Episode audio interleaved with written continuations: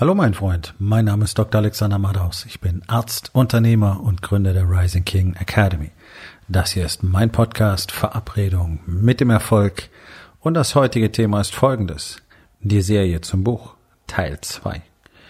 Entspann dich, lehn dich zurück und genieß den Inhalt der heutigen Episode.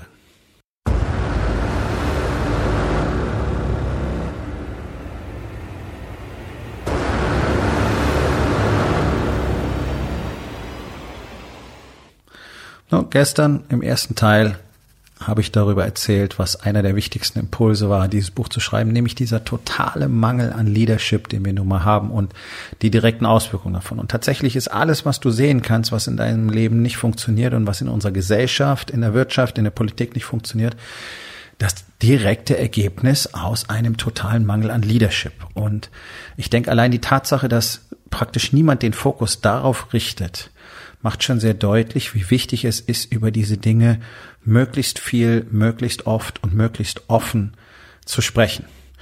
Denn das, was passiert, ist doch das Herumdoktern an Symptomen. Ja, also wir hangeln uns von äh, Partei zu Partei, von Legislaturperiode zu Legislaturperiode. Ich meine, es sind ja immer dieselben Parteien und es sind halt auch immer dieselben Nasen. Die haben andere Namen, die tragen andere Klamotten und die sehen vielleicht anders aus. Aber es ist doch immer die gleiche Person, die da ist. Ja, also deswegen ist doch völlig egal, ob du CDU, FDP, SPD oder sonst irgendeinen von diesen ähm, Vereinen da draußen wählst. Es sind immer die gleichen Personen, die immer gleich gesteuert werden. Das ist doch der Hintergrund. Ja, also gerade die Politik in Deutschland ist ja hochgradig industriell gesteuert. Lobbyismus in Berlin hat im Prinzip die Politik übernommen. Die Lobbyisten schreiben die Reden für die Politiker. Die Lobbyisten erstellen die Programme. Die Lobbyisten erstellen unsere Gesetze. Die schreiben unsere Gesetze, unsere Regeln. Ja, zum allergrößten Teil. Sicherlich bei gut 90 Prozent. Da brauchen wir uns doch nicht wundern, dass nichts funktioniert, wenn einfach eine kleine Anzahl von Menschen, nämlich die, die das Geld einsacken am Schluss und alle anderen, die von ihm bezahlt werden, ausschließlich damit beschäftigen, wie es für sie selber besser werden kann, wie es für sie selber mehr werden kann. Das heißt, automatisch sind 99 Prozent der Bürger außen vor, denn deren Wohlergehen liegt halt nicht im Interesse der ganzen Geschichte. So, ich bin jetzt kein Marxist, ich bin kein Kommunist, ich bin Kapitalist durch und durch, aber Kapitalismus ist etwas anderes als das, was wir in diesem Land haben. Und ich bin vor allen Dingen ein großer Freund von Wahrheit und von Fairness.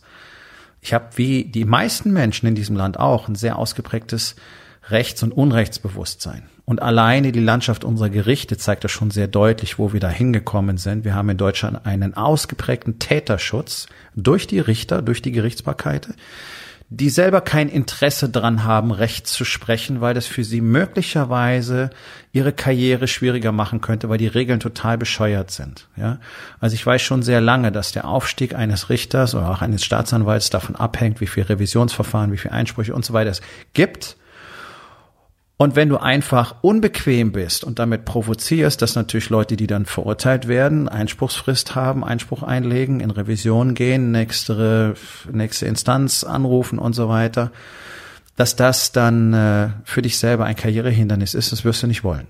Ja, weil eben einfach sich jeder selbst der Nächste ist. Das geht natürlich ähm, der ganzen Idee eines Richters komplett zugegen. Und das ist in vielen anderen Berufsgruppen auch so. Deswegen greife ich das als Beispiel raus. Du solltest dich aus einem moralischen Wert heraus dafür entscheiden, das tun zu wollen. Und es sollten entsprechend auch Regeln geschaffen werden, die es dir ermöglichen, das komplett frei zu tun. Es ist doch Nonsens zu glauben, dass jemand einfach so hohe moralische Werte hat, dass ihm alles andere darum egal ist. So sind Menschen nicht. Und es ist auch gar nicht fair. Das ist das Gleiche, was mir als Arzt passiert ist. Ja? So, der am meisten geachtete Beruf in unserer Gesellschaft immer noch. Mit einer hohen moralischen Verpflichtung. Wo praktisch alle glauben, das ist eine Berufung und deswegen ist es absolut legitim, dass du dich dort komplett aufopferst. Ich meine, der Arztberuf hat die höchsten Selbstmordraten. Da gibt es noch Subgruppen in der Ärzteschaft, die tatsächlich die allermeisten Selbstmorde verüben, statistisch gesehen. Aber wir sind die Spitzenreiter. Der Arztberuf hat den Burnout sozusagen erfunden. Da ist das erste Mal beschrieben worden. Mittlerweile weiß man, dass mindestens, mindestens 80 Prozent der Ärzte in ihrem Leben durch so eine Phase gehen. Man weiß außerdem, dass ungefähr 50 Prozent der Ärzte, das ist sicherlich zu, zu tief gegriffen, ähm, posttraumatische Belastungsstörungen haben ja, die gleichen Symptome haben wie Menschen, die im Krieg waren. Und ich kann dir versprechen, das, was ich zehn Jahre lang jeden Tag gesehen habe, ist ziemlich ähnlich zu einem Kriegsgebiet. Da gehen keine Bomben hoch, mir sind keine Kugeln um die Ohren geflogen. Aber das, was ich vor mir gesehen habe, ja, wünsche ich niemand anderem tatsächlich. So, also wir haben Berufe, die werden zwar gefordert, aber nicht gefördert. Warum? Weil keiner die Verantwortung dafür übernehmen will, weil keiner sagen will, ja, okay, wir müssen für die entsprechende Bedingungen schaffen, wir müssen für unsere Polizisten entsprechende Bedingungen schaffen. Wir müssen für Richter, für Feuerwehrleute, für Ersthelfer und so weiter entsprechende Bedingungen schaffen. Wir müssen sie schützen, wir müssen sie wirklich gut bezahlen und wir müssen ihnen Wertschätzung entgegenbringen. Diesen Berufsgruppen bringt so gut wie keiner Wertschätzung entgegen. Und da kannst du jetzt sagen, doch, ich, ich sag meinem Arzt, dass ich ihn toll finde oder sonst irgendwas. Meine Erfahrung aus über 30 Jahren in der Medizin ist, dass sich nicht mal ein Promille der Patienten bedankt. Und zwar nicht nur bei mir. Ich meine, ich kenne mehr als einen Kollegen über 30 Jahre, ne? Dürfte klar sein. Die Dankbarkeit ist extrem gering. Die denken, das wäre unsere Pflicht. Das ist der Job, um das mal ganz klar auf den Punkt zu bringen. Das ist keine Berufung, das ist ein Job. Arzt zu sein ist ein Job und ich mache meinen Job immer, egal was ich tue, egal ob ich irgendwo was hinschraube oder ob ich als Arzt auf einer Intensivstation arbeite und die kompliziertesten Blutreinigungsverfahren durchführe, die es auf dem Planeten gibt und das habe ich getan. Ich mache meinen Job und den mache ich immer so gut, wie ich irgendwie kann. Punkt. Das ist mein Anspruch an mich selbst. Hatte man die Bedingungen dafür geschaffen, um mir das angenehm und möglich zu machen? Nein, ganz im Gegenteil. Und genau hier kommen wir auf den Punkt. Denn dieser totale Mangel an Leadership führt natürlich dazu, dass die Leute, die dann diese ganzen Aufgaben wahrnehmen, egal ob in irgendeinem Büro, an einem Fließband oder sonst irgendwo, einfach nicht gut behandelt werden, um es mal vorsichtig auszudrücken. Ja, oder man könnte auch sagen, die werden wie Dreck behandelt. Warum? Weil die sogenannte Elite, die gar keine Elite ist, sondern die kontrollieren einfach nur die Geldströme, eben nicht führt, sondern sich die Taschen voll macht. So, jetzt bringt's natürlich nichts darüber zu reden, dass es keine Leadership gibt und was die katastrophalen Auswirkungen sind, wenn nichts dafür unternommen wird, das Ganze zu verändern. Dementsprechend mein Auftrag, erstens als Coach, Mentor, Consultant, Trainer, Teacher in einer Person zu arbeiten, sprich die Rising King Academy. Es war mein Auftrag, meine Aufgabe, sie zu gründen, um anderen Männern das zeigen zu können, was wesentlich ist im Leben und damit ich entsprechende Multiplikatoren erreiche. Die Männer, die für die Gestaltung unseres Landes verantwortlich sind, konnten das nur Unternehmer sein. Denn Unternehmer gestalten dieses Land, jedes Land, nicht die Politiker.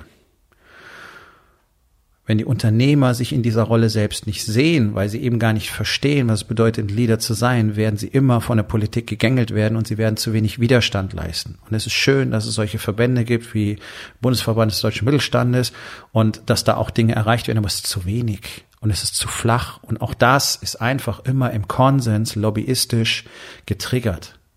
Glaubt doch nicht, dass eure Vertreter besser sind als die Vertreter der Ärzteschaft, oder? Es sind immer Deals involviert.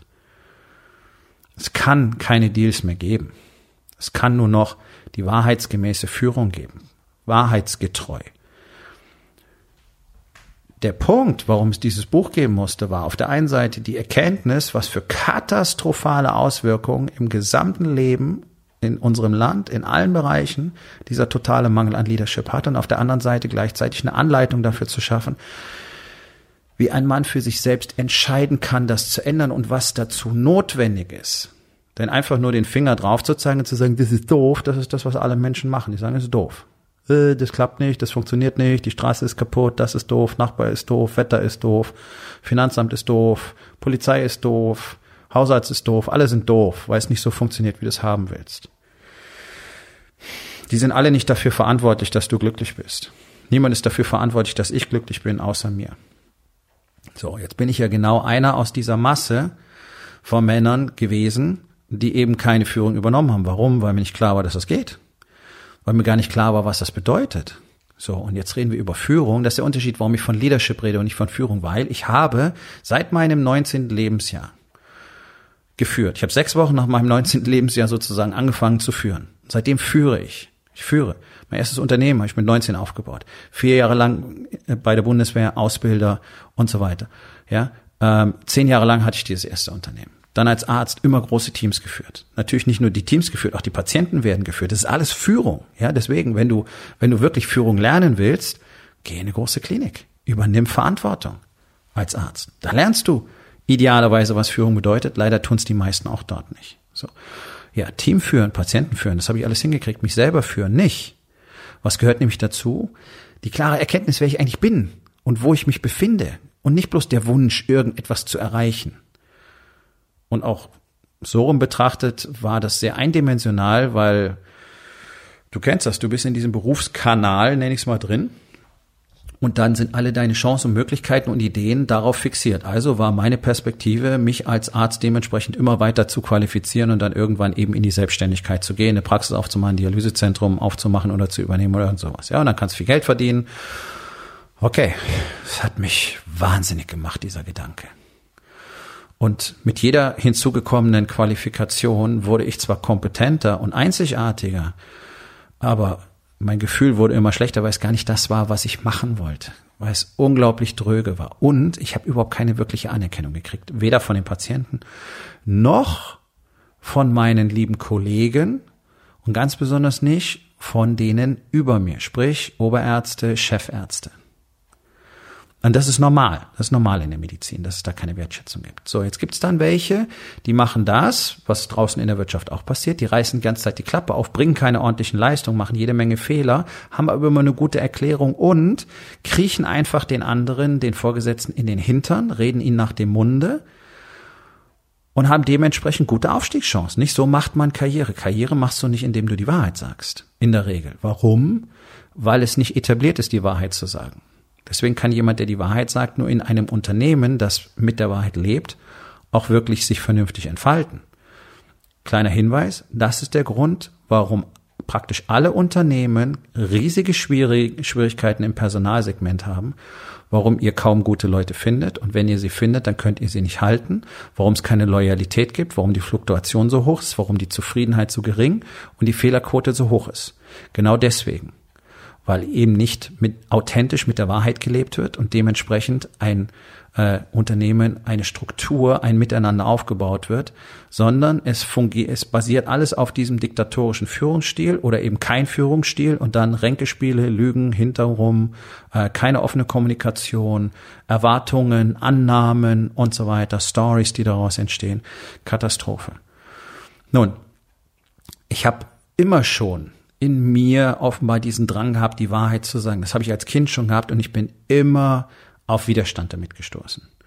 Und das hat mir sehr früh gezeigt, dass es offensichtlich besser ist, einfach die Schnauze zu halten oder im Zweifelsfall eben auch zu lügen. Ja? Und ich habe trotzdem immer wieder diesen Drang gehabt, einfach die Wahrheit zu sagen. Und es war immer wieder das Gleiche, ob es mit vier war oder mit 14 oder mit 40. Völlig egal. Es kommt nicht gut an. Was bedeutet das? Das bedeutet einfach, dass ich immer am falschen Ort war. Warum? Weil ich selber nicht entschieden habe, woanders sein zu wollen, weil, und das muss ich fairerweise so sagen, und das gilt für alle anderen sicherlich auch erstmal so, das ist wie eine Unschutzvermutung, weil mir gar nicht klar war, dass ich freimütig darüber entscheiden könnte, weil ich so in diesem Muster geprägt war, das ist es, was du tust, das ist es, was du bist, und so ist das Leben jetzt eben. Also, ich war jetzt hochspezialisiert in einem Klinikum, wo ich diese Spezialisierungen tatsächlich auch ausüben konnte, ähm, wo es diese Möglichkeiten gab. Okay, und das ist es jetzt, was ich tue.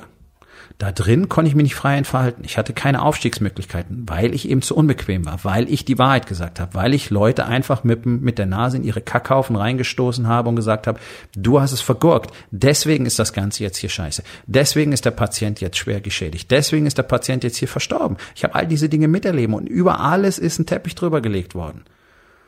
Da machen alle mit, da macht der Chef mit, da macht der Oberarzt mit. Ja, keiner will Ärger haben. So, was bedeutet ich dann in so einer Welt Ärger? Also habe ich auch da gelernt, halt die Fresse. Hat mich natürlich innerlich zerfressen, weil ich dafür überhaupt nicht gemacht bin. Ist das jetzt die Schuld der anderen? Nein, und das ist das ganz Entscheidende. Es ist nur allein meine Verantwortung gewesen. Ich habe doch entschieden, da zu bleiben. Ich habe entschieden, mir das gefallen zu lassen. Ich habe ihnen erlaubt, mir das anzutun. Ich habe allen anderen erlaubt, mir die Power wegzunehmen. Ich habe allen anderen erlaubt, mir zu sagen, wer ich sein sollte. Ich brauche nicht mit dem Finger auf irgendjemand zeigen. Es gibt genau einen Finger, der auf eine Person zeigt und das bin ich. Und deswegen ist es so entscheidend zu verstehen, dass Leadership damit be beginnt, die eigene Realität 100%ig schonungslos mit der ultimativen Wahrheit zu akzeptieren. Hinzuschauen, was ist hier eigentlich los? Und für mich war es katastrophal, wie es für jeden anderen Mann in diesem Alter auch ist mit Ende 40, nämlich super. Hast dich rumschubsen lassen, hast dich dominieren lassen, hast nichts draus gemacht, bist nicht deinem, deinem Willen, deiner inneren Stimme gefolgt und so weiter. All diese Dinge hatte ich getan, nicht die anderen. Ich habe ihnen erlaubt, mich so zu behandeln. Ich habe mich dementsprechend verkauft, dass ich nicht befördert werde. Warum? Ja, weil ich eben nicht mitgespielt habe in diesem hanebüchenen Spiel. Bis ich dann irgendwann angefangen habe, Entscheidungen zu treffen. Nämlich diesen ganzen Zirkus zu verlassen.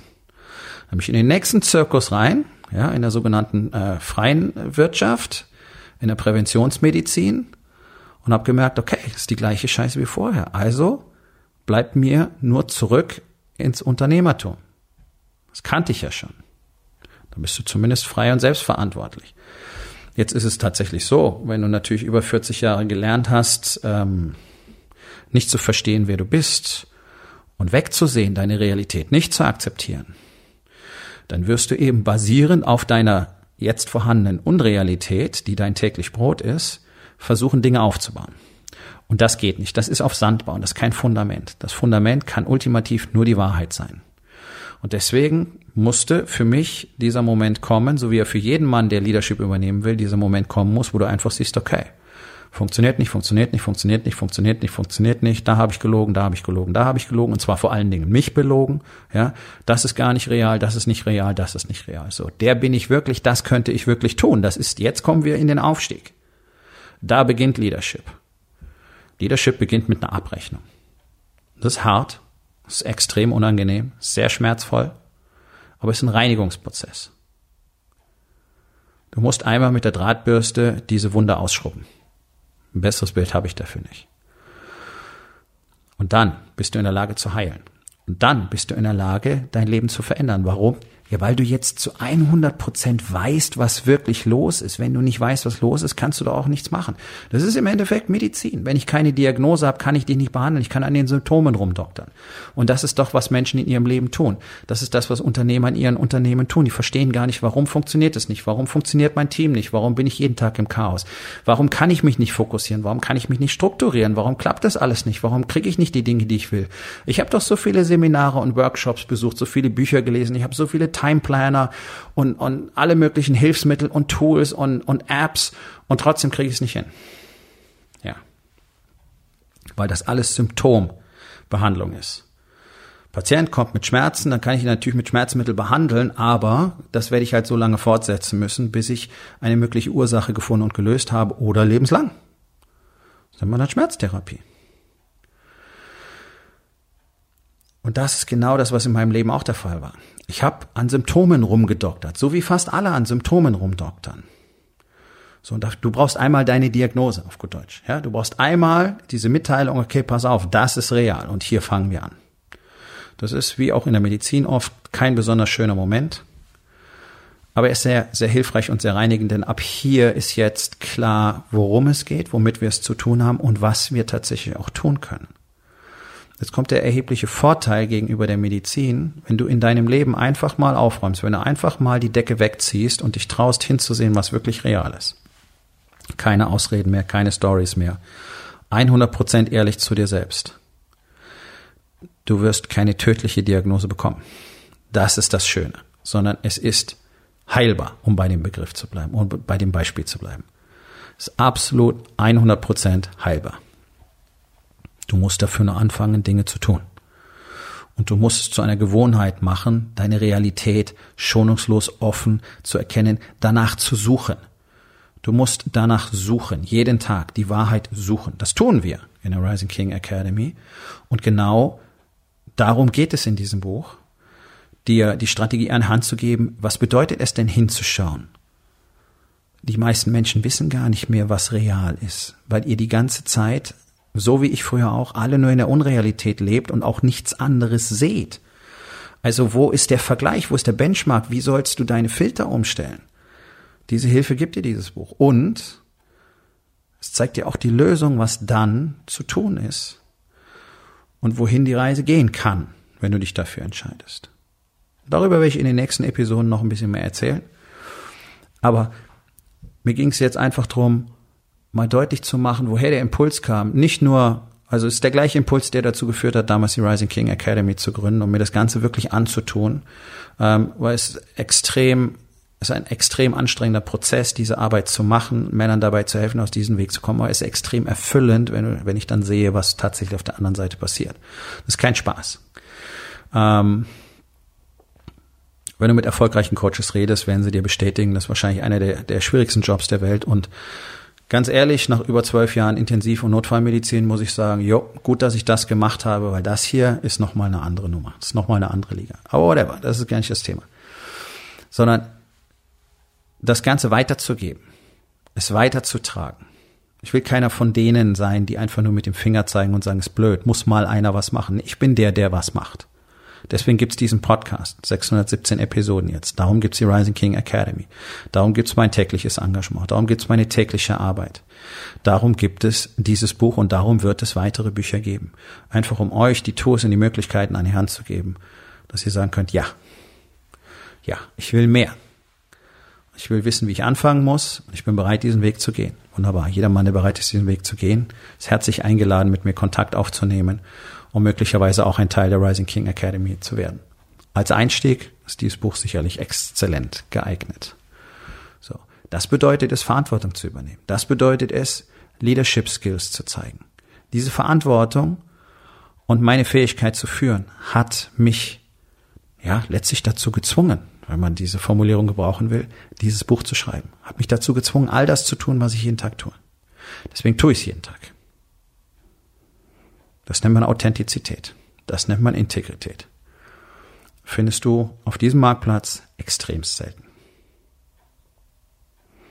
So. Also das hier kann ein erster Schritt tatsächlich wahrhaftig in ein neues Leben sein. Und stell dir doch mal die Frage, möchtest du gerne ein anderes Leben haben? Möchtest du ein wirkliches Leben haben, nicht nur eine Existenz? Dann wird es Zeit, Dinge zu verändern. Das kannst nun mal nur du, niemand sonst. So, mein Freund, das war's für heute. Vielen Dank, dass du zugehört hast. Wenn es dir gefallen hat, hinterlass eine Bewertung auf iTunes oder Spotify und sag es deinen Freunden weiter.